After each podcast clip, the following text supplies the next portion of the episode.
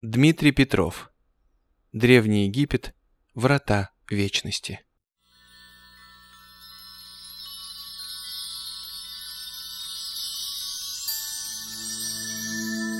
Существуют два типа людей – туристы и путешественники. Во все времена стремились они из одного места в другое, но совершали свои перемещения по-разному.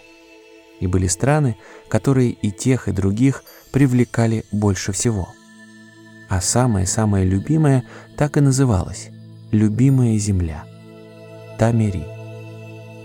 Древние греки дали этой стране имя Египет, что означает «загадка», «тайна», хотя вариантов перевода этого слова много. История туристического маршрута в Египет насчитывает не одну тысячу лет. Миллионы людей, не жалея ни времени, ни денег, приезжали сюда со всего света, чтобы увидеть чудеса страны.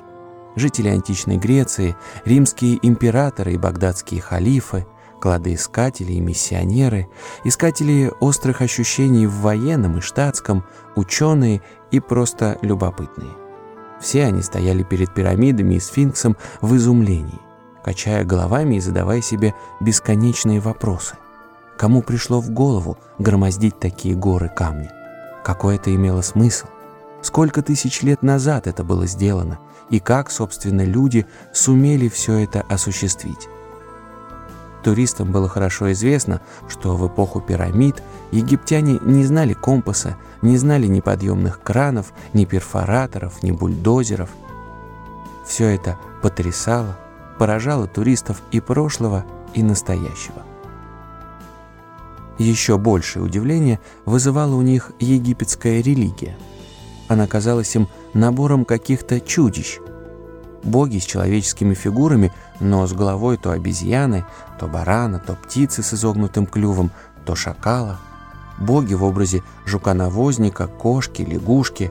У туристов складывалось впечатление, что египтяне были не слишком разборчивы в том, чему поклоняться, и обожествляли все, что попадалось под руку солнце, корову, Нил, птицу, собаку, луну, кошку, ветер, гипопотама, мышь, крокодила, змею и многих других домашних и диких зверей. Геродот?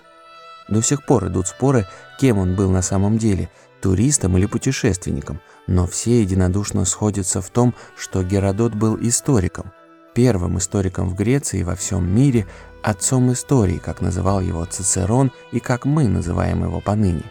Так вот, Геродот, живший в V веке до нашей эры, говорил, что египтяне – самые богобоязненные из всех людей. Он обнаружил у них наибольшее число богов, самые великолепные храмы, самые торжественные обряды и самое строгое соблюдение религиозных предписаний. Он был искренне изумлен, узнав, что не все египтяне почитают одних и тех же богов, а с культом животных связаны различные обычаи. Трупы кошек отвозят в город Бубастис, бальзамируют и погребают там в священных покоях. Собак же хоронят каждый в своем городе в священных гробницах. Так же, как собак, хоронят их невмонов. Землероек же и ястребов отвозят в город Буто, а ибисов в Гермополь. В иных областях Египта крокодилы считаются священными, а в других нет, и с ними даже обходятся как с врагами.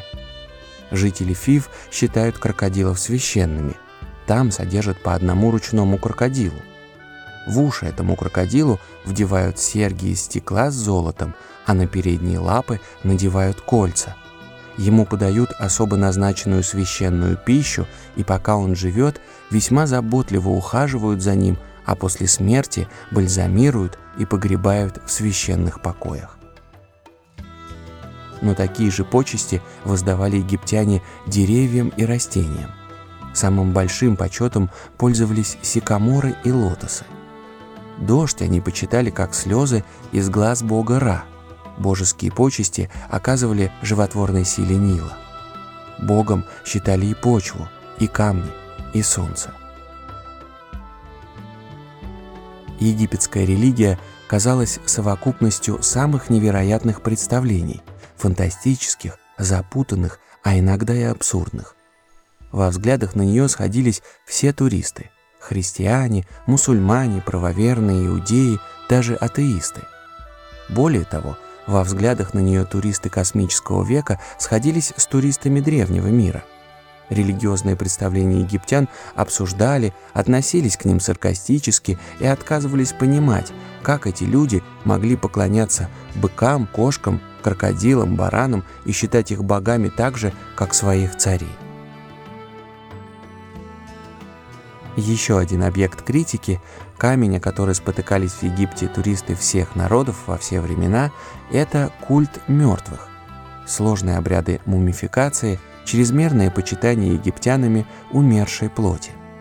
Было абсолютно непонятно, почему своим земным обиталищам египтяне уделяли гораздо меньше внимания, чем гробницам, а их жизнь состояла прежде всего в приготовлении к смерти.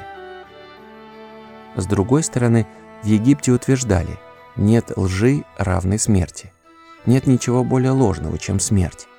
Смерть не конец, а лишь переходный этап к новой форме жизни.